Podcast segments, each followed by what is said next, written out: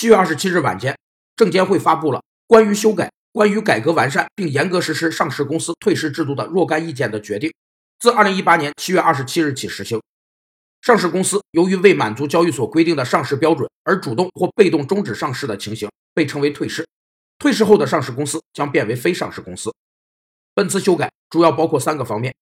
一是明确上市公司构成欺诈发行、重大信息披露违法或其他涉及国家安全。公共安全、生态安全、生产安全和公众健康安全等领域的重大违法行为的，证券交易所应严格依法作出暂停或终止公司股票上市交易的决定的基本制度要求。二是明确证券交易所应制定上市公司因重大违法行为暂停或终止上市的实施规则。三是强调退市公司控股股东、实际控制人、董事等主体应配合有关方面做好退市的相关工作，履行相关职责的要求。有网友表示。这次修改的部分规定堪称为长生生物量身定做，